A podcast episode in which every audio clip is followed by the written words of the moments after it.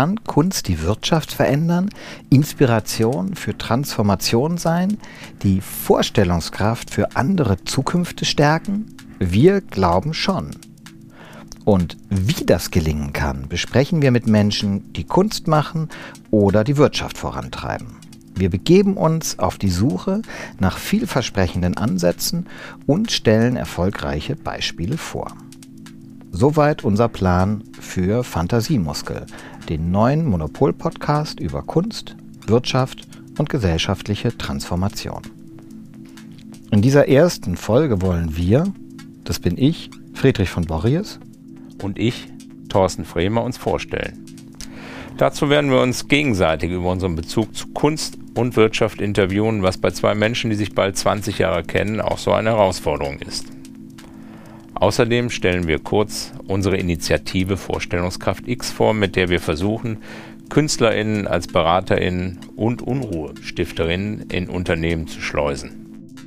In den zukünftigen Folgen treffen wir uns mit VertreterInnen aus der Wirtschaft, mit KünstlerInnen und Menschen, die die Welt verändern.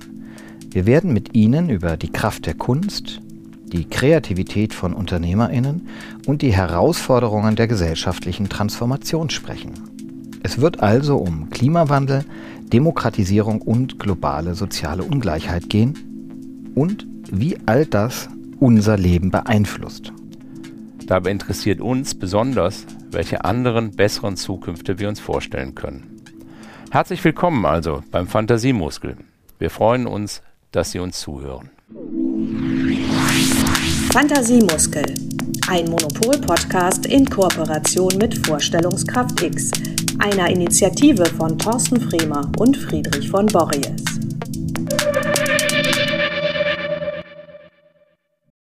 Friedrich, ähm, wir haben ja heute die erste Folge, die ja dazu dient, dass wir uns vielleicht selber mal so ein bisschen vorstellen, was haben wir vor mit dem Fantasiemuskel. Und es gehört dazu, dass wir unseren Zuhörern erstmal sagen, wer wir eigentlich sind. Vielleicht kannst du dich mal kurz vorstellen.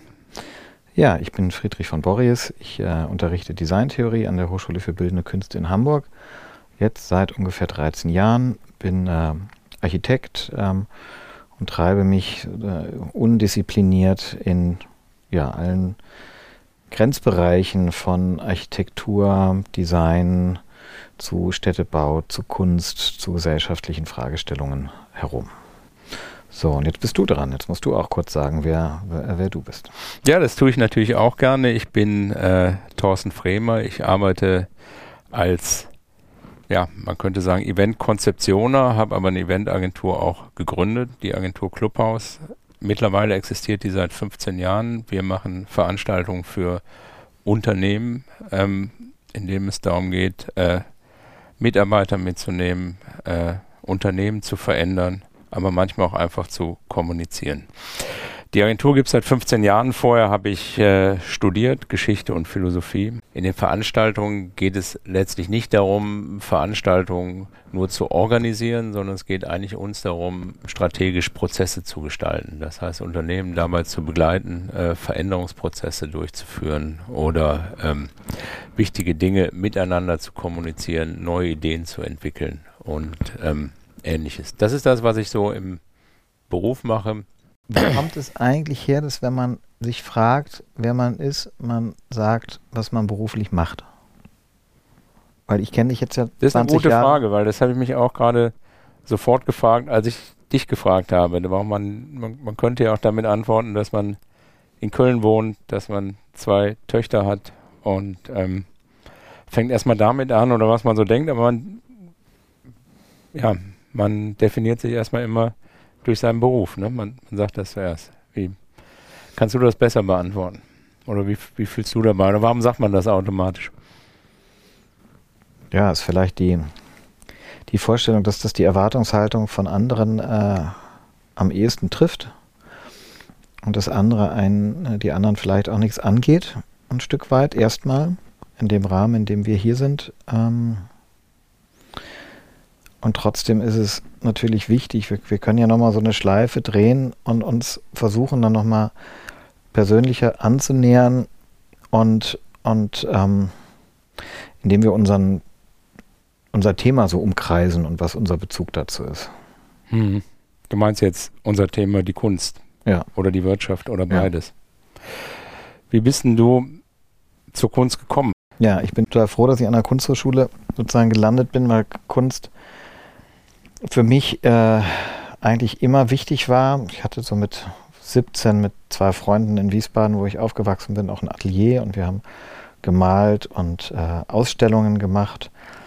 Dann habe ich überlegt, ob ich Architektur, Design oder Kunst studiere, habe mich dann für Architektur entschieden, weil ich irgendwie die Vorstellung hatte, da mehr Wirksamkeit zu haben. Vielleicht habe ich mich auch nicht getraut, Kunst zu studieren. War dann an der UDK in Berlin Architektur, habe mich aber auch bei Frank Badur vorgestellt in der Mhm. Malereiklasse. Hat irgendwie nicht geklappt oder nicht gefunkt zwischen uns. Ähm, habe dann hier auch Ausflüge in andere Kunstgattungen unternommen, drei Romane geschrieben, ähm, Ausstellungen kuratiert, in, äh, es viel auch viele künstlerische Arbeiten gezeigt wurden, ohne jetzt Kunst-Kunst-Ausstellungen zu sein. Also ich würde sagen, ich habe mich immer so im weiteren Außenbereichen äh, der Kunst ähm, der Kunst bewegt. Das ist ja heute eigentlich auch noch so, wenn man dich beobachtet. Du schreibst auf der einen Seite ja auch Romane selber, bist auf der anderen Seite ähm, Professor für Design. Wie, wie wird es denn von deinen äh, Kolleginnen wahrgenommen, zum Beispiel? Also, dass du so zwischen den Welten hin und her changierst oder dass man dich nicht in so eine Schublade stecken kann. Ich glaube, manche finden das spannend, dass man mich nicht so eindeutig in eine Schublade stecken kann. Andere finden das nicht gut, weil dazu natürlich auch gehört, dass man, oder zumindest das Bild besteht, dass man, wenn man sich auf eine Sache total konzentrieren würde, man da vielleicht mehr Qualität erzeugen würde, als wenn man in so mehreren Bereichen sich erprobt oder ausprobiert. Aber ich glaube, am Ende sucht man sich das selber ja auch gar nicht aus, ähm, sondern es passiert halt. Und ich hätte jetzt nicht das Bedürfnis, aus irgendwelchen strategischen Gründen dann zu sagen, okay, ich mache jetzt, ich schreibe keine Romane mehr, damit ich bessere wissenschaftliche Texte schreibe oder ich schreibe keine feuilletonistischen Beiträge mehr, damit äh, was auch immer dann äh, irgendwie anders gesehen wird. Ich, ich ähm, erlebe das als mein Reichtum, dass ich in unterschiedlichen Feldern tätig sein kann, die sich ja immer berühren. Und für meine theoretischen Arbeiten fand ich es auch immer sehr fruchtbar, dass ich auch einen Realitätsbezug habe, dass ich auch in der Realität, äh, in der ähm, auch mit Aufträgen von Unternehmen, äh, staatlichen Stellen zu tun habe äh, und nicht nur im Anführungszeichen im, im wissenschaftlichen Elfenbeinturm unterwegs bin. Ja, ich bin da ja immer total neidisch, dass du da zwischen diesen ganzen Projekten so hin und her changierst. Du hast ja, wenn man sich sozusagen in der Außenbeschreibung oder dem Außenblick oder auch wie du dich selbst beschrieben hast, ähm, Historiker, Philosoph, der dann ähm, im Kapitalismus landet und eine ähm, Veranstaltungs-, Event-, Werbe-, wie auch immer zu bezeichnende Agentur gegründet hat und da ja mit, ich glaube, 25 MitarbeiterInnen ja auch ganz erfolgreich ist. Ähm, aber trotzdem hast du ja immer auch so einen wehmütigen Blick, ne, eben hast du neidisch gesagt, einen wehmütigen Blick auf, auf Kunst. Ähm, wie bist du denn zu Kunst gekommen oder wie ist Kunst an dich geraten? komme ja aus so einer Unternehmerfamilie und da wurde so die Kunst immer hochgehalten. Das heißt, ich musste früher auch immer oder bin immer mit zu Kunstausstellungen äh, gefahren oder mitgenommen worden. Hat mich aber nicht an jeder Stelle sozusagen gecatcht, aber irgendwie fand ich es doch wichtig, erstmal so ganz, ganz oberflächlich. Und ähm, was es dann aber neben der Musik und dem Film immer mehr geworden ist, so in Studienzeiten oder auch schon davor und danach, war das äh, Theater. Also ich bin stundenlang, tagelang, manchmal zwei, dreimal die Woche ins, ins Theater gegangen.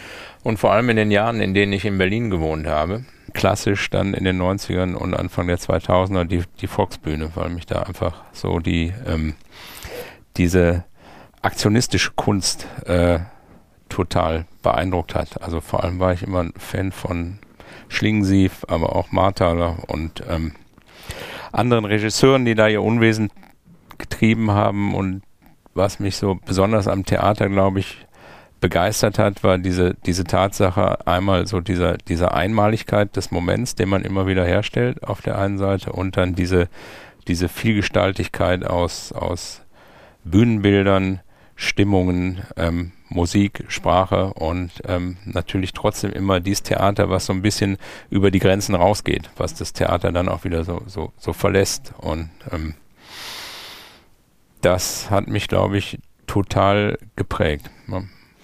Dann gehörst du ja auch zu den Menschen, von denen ich privat gar nicht so viele kenne. Ich glaube, da bist du der Einzige, der zu Hause über dem Sofa Kunst hängen hat.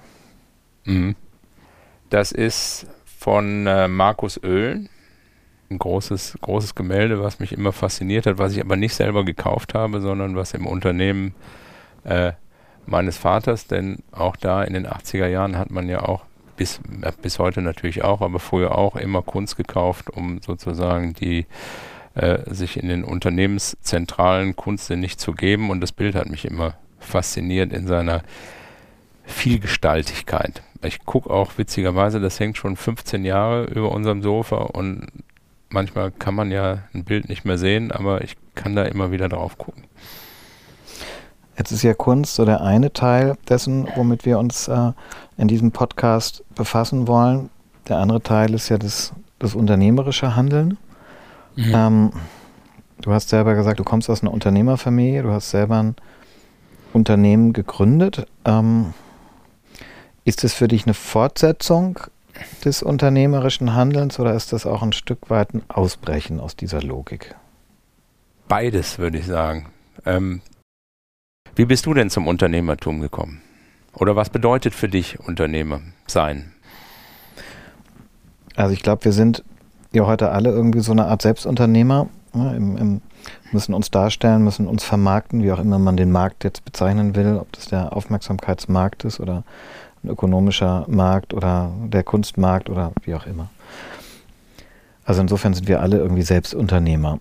Und dem steht man natürlich irgendwie kritisch gegenüber. Auf der anderen Seite spielt man natürlich mit und äh, ähm, hat da vielleicht manchmal sogar auch Spaß dran und Erfolge und so weiter und so fort.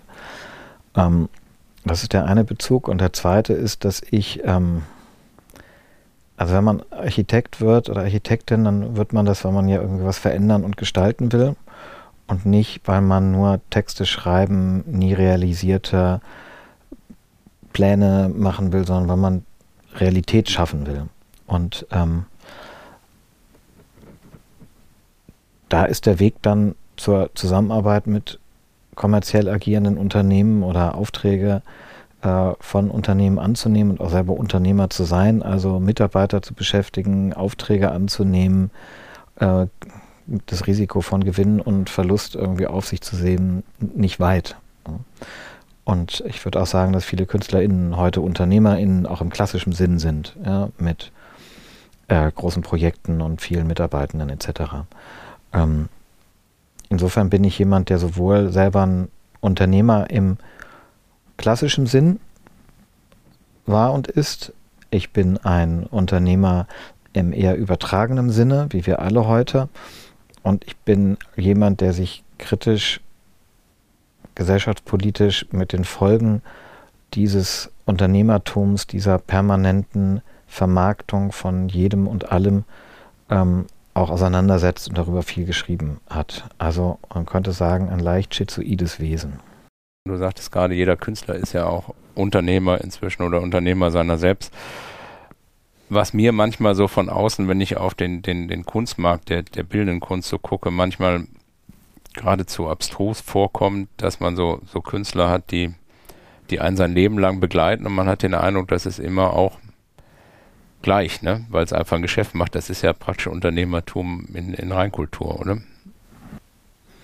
Ich glaube, das ist eine Realität, die, mit der wir uns halt auseinandersetzen müssen. Oder ist es vielleicht auch eine, eine Stärke von Kunst, dass sie sowohl gesellschaftskritisch sein kann, als auch sich an die verschiedensten gesellschaftlichen Systeme anpassen kann. Es gibt ja kein Gesellschaftssystem ohne Kunst. Mhm. Und das ist ja auch der Grund, warum wir versuchen, dieses, was ich vorhin als Schizoid äh, äh bezeichnet habe, ähm, also unser eigenes Unterfangen, Kunst und unternehmerisches Denken in einer Weise produktiv zusammenzuführen. Denn wir machen ja diesen Podcast nicht als, als reinen Selbstzweck. Machen wir auch, weil es super spannend ist.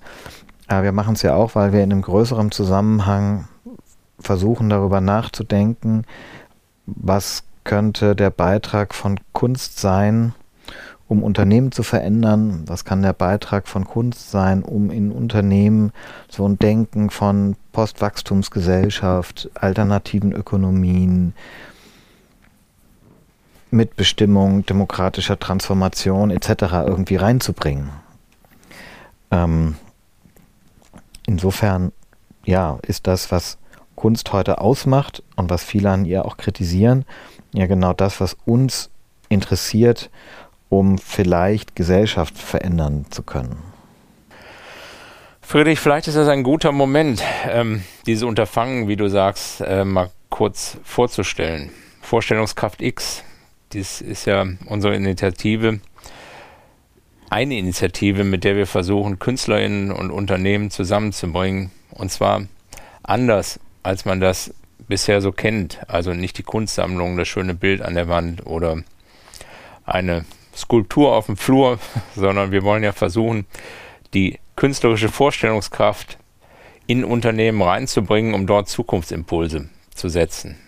Wir wollen ja gewissermaßen, wie soll man sagen, die Vorstellungskraft schulen, um Mitarbeiterinnen und Unternehmen in die Lage zu versetzen, andere Zukünfte zu denken, auch über längere Zeiträume hinweg. Und für diese offenen, für diese offenen Zukünfte steht ja das große X auch in Vorstellungskraft X. Und ich glaube, diese Form von, von notwendiger Fantasie, die so wichtig ist, um die bevorstehenden Transformationen auch zu schaffen, die ist ja an vielen Stellen in der Welt und in Unternehmen verloren gegangen. Wobei wir ja schon die, die Gefahr sehen, dass das diese Initiative auch scheitert,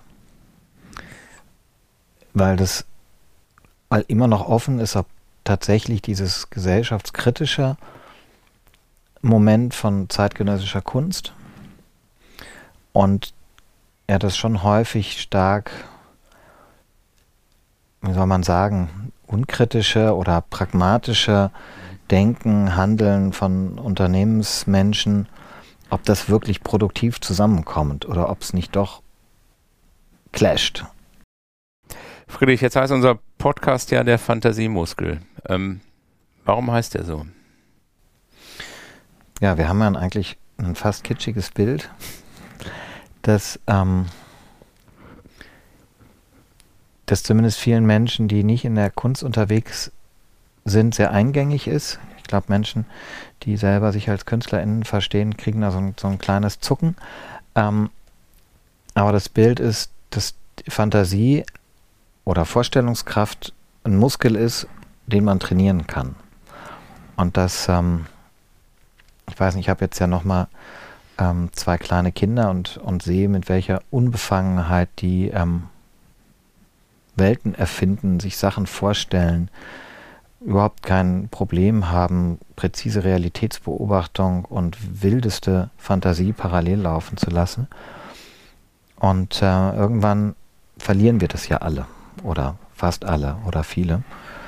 Und ähm, ja, deshalb, deshalb Fantasiemuskel, dass man vielleicht diese, diese Fähigkeit ähm, unbefangen rumzuspinnen, rumzuträumen, das auch auszudrücken, ohne Angst zu haben, dass andere das irgendwie lächerlich, äh, äh, unrealistisch, naiv finden, das zu trainieren, ähm, ist total bereichernd. Ich glaube, für jeden, für jede. Und im Bereich unternehmerischem Handel vielleicht total zentral, um aus der Situation, in der wir sind, dieser festgefahrenen Welt, in der dann gesagt wird, aber es geht halt nicht und wir können dieses und jenes nicht ändern und umstellen, weil, Punkt, Punkt, Punkt, kommt alles Mögliche, da irgendwie Bewegung reinzubringen. Kann man auch jetzt utopisch hm. finden, kann man naiv finden, aber das ist das, was für mich zumindest hinter diesem ähm, Titel Fantasiemuskel steht.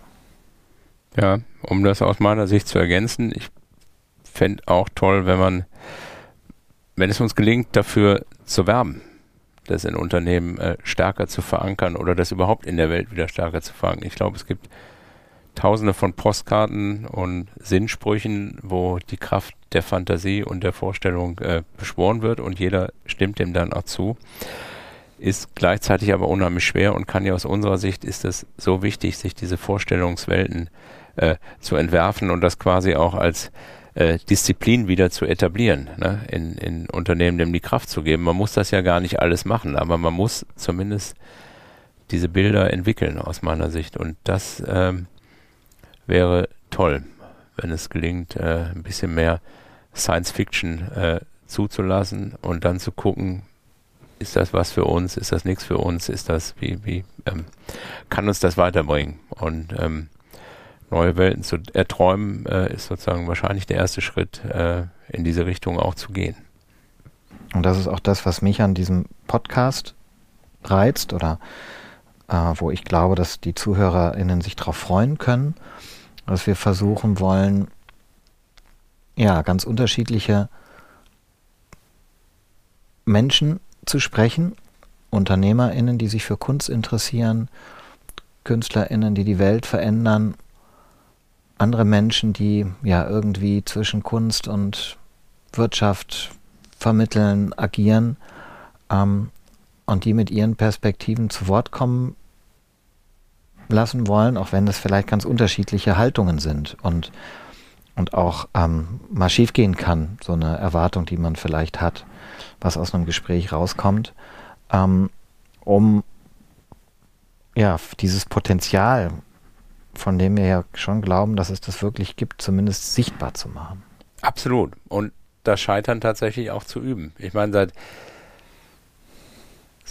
seitdem ich diese Veranstaltung mache, wird äh, sozusagen propagiert, dass man äh, das Scheitern lernen äh, dazugehört und das Scheitern lernen total wichtig ist. Aber irgendwie wird es trotzdem nicht gelebt. Ne? Und ähm, das ist natürlich was, was man dringend lernen muss, denn es weiß ja keiner, wie es geht, sozusagen. Und an welchen Stellen das wie zusammengeht, das wäre toll, wenn wir das finden. Und deshalb freue ich mich auch so auf die Gespräche, die wir führen und auf die Menschen, die schon verändern, auf die Menschen, die Ideen haben. Und ähm, ja, lohnt sich auf jeden Fall, das zu versuchen. Ne? Ja, ich glaube, jetzt haben unsere ZuhörerInnen ein, eine ungefähre Ahnung, was sie in diesem Podcast erwartet.